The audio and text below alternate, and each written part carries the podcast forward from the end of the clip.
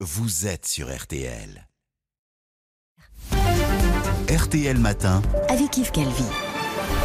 Il est 7h43, très bonne journée à vous tous qui écoutez RTL. Alba Ventura, vous recevez donc ce matin la mère de Maëlys, Jennifer de Harojo. Bonjour Jennifer. Bonjour Alba.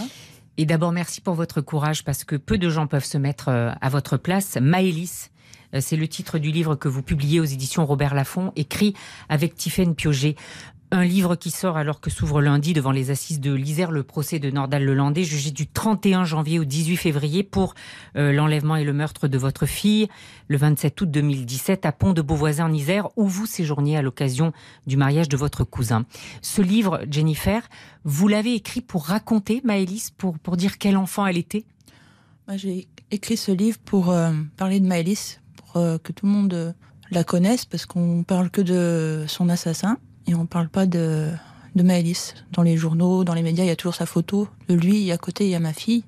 Et ça m'a profondément euh, attristé que, que ça soit pas Maëlys qui soit plus mis en valeur que lui. Donc c'est pour ça que j'ai voulu parler de Maëlys et puis qu'on connaisse sa personnalité, comment était, était Maëlys. Elle Quelle était petite fille comment, elle était. Elle était bah, pleine de vie, euh, drôle. Elle aimait bien nous faire des petites blagues, nous taquiner sur notre bronzage, sur notre. Oui, parce qu'elle elle était plutôt... Elle euh, était bien bronzée. Ses origines euh, portugaises qui ressortaient. Et elle était bien bronzée. Donc moi, elle me disait euh, ah, Toi, t'es toute blanche. On dirait que t'es jamais allée au soleil. Elle avait du caractère. oui, elle avait son caractère. Elle savait ce qu'elle voulait. Vous, vous- vous écrivez dans le livre, elle aimait les chapeaux et les chiens. Oui. Et, et- et elle mettait des chapeaux sur les chiens. Oui, c'était son truc. Pour Noël, elle leur mettait les, les petits chapeaux de Noël, les déguisait en Père Noël. Et puis, bah, quand elle allait se balader, ou elle mettait ses chapeaux de cow-boy, elle aimait bien mettre les chapeaux de cow-boy. Jennifer, dans ce livre, vous revenez bien sûr sur euh, les événements euh, terribles que vous avez vécus. Vous revenez sur la fête de ce mariage et Maëlys qui échange avec un inconnu avec lequel elle parle de chien.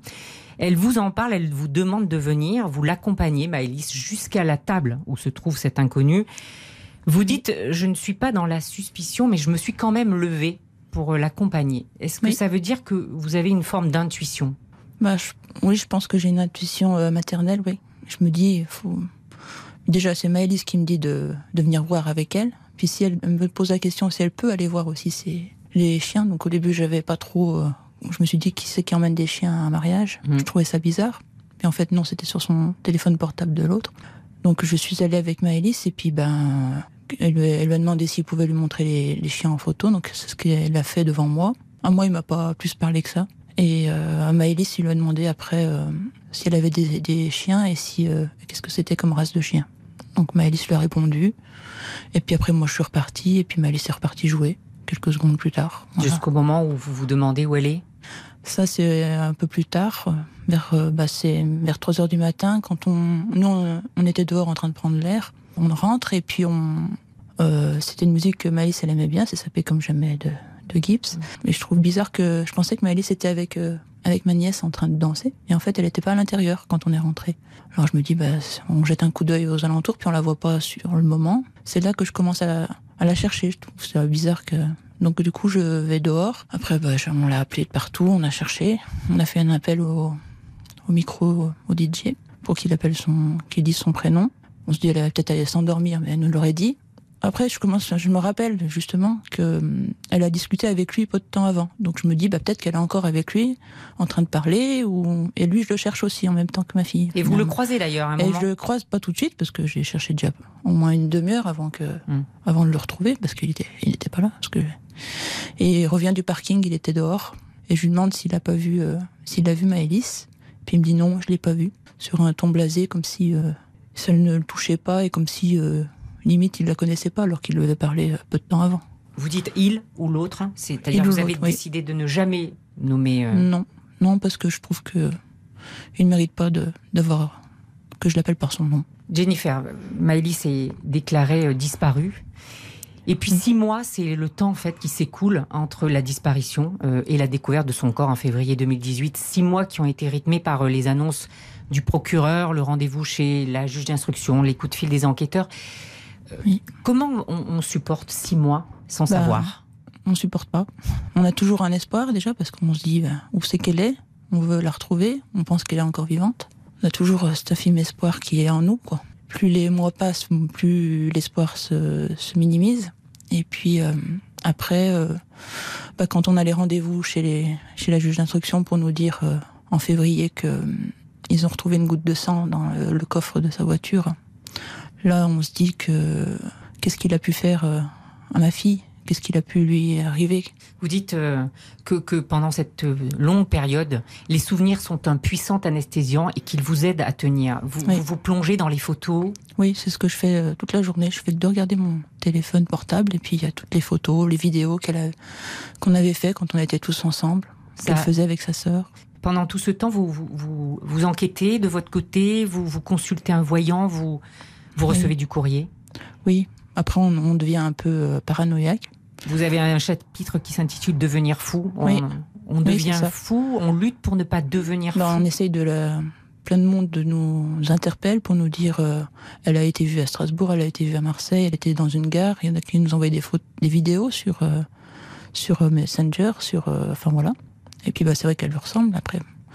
Mais c'est pas notre fille, on sait bien que c'est pas elle. Et puis euh, après, nous, on demande. On a un intermédiaire qui est euh, un enquêteur de la gendarmerie de la section de recherche. On lui envoie tout le temps tout ce qu'on retrouve, puis on, pour qu'il cherche, parce qu'on a peur de passer à côté de quelque chose.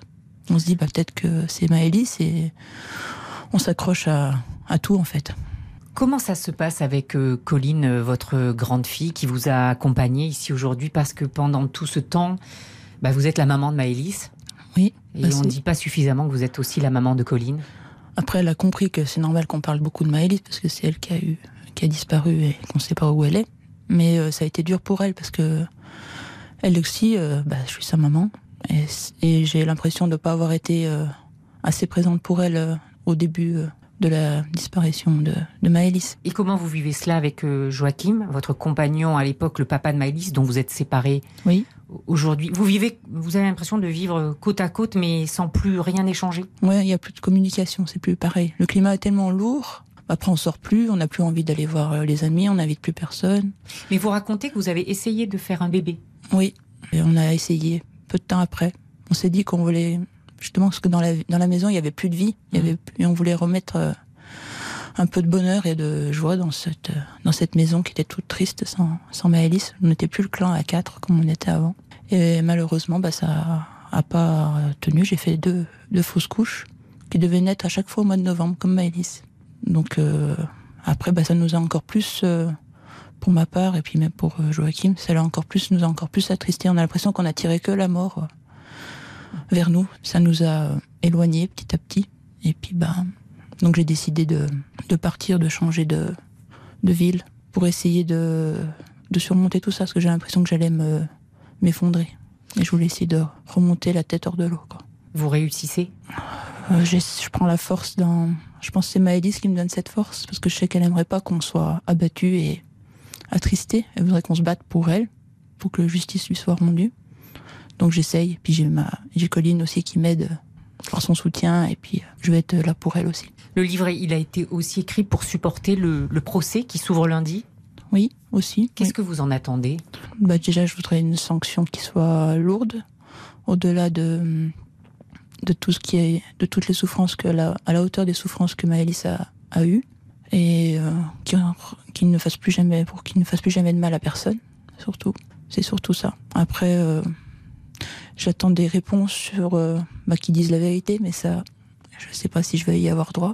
Comme euh, qu'il arrête de dire que Maëlys est montée dans sa voiture d'elle-même, parce que j'ai ma fille, euh, je l'avais bien mis en, en garde de, de, de des inconnus euh, et puis de, en pleine nuit. Enfin, c'était pas du tout le style de Maëlys de monter toute seule dans une voiture en pleine nuit dans un endroit qu'elle connaît pas, avec quelqu'un qu'elle connaît pas, pour aller voir des chiens alors qu'elle en a déjà quatre, à la, à la, il y en a déjà trois à la maison. C'est ça. Je voudrais qu'ils disent la vérité. Puis c'est les ce que, ce que les derniers mots que Maëlys a eu aussi. J'aimerais savoir ce qu'elle a dit, savoir le vrai du faux dans tout ce qu'il va raconter. Ça, c'est on verra comment ça se passe. Vous n'aimez pas l'expression faire son deuil? Vous dites que vous avez fait surtout le deuil du, du bonheur. Du bonheur, oui, c'est ça.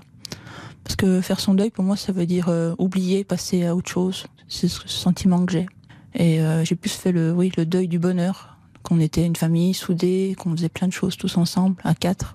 Et que là, ça sera plus jamais comme ça. On allait, euh, on faisait plein de sorties, on allait en voyage. Enfin, j'ai fait, on a fait plein de choses tous ensemble.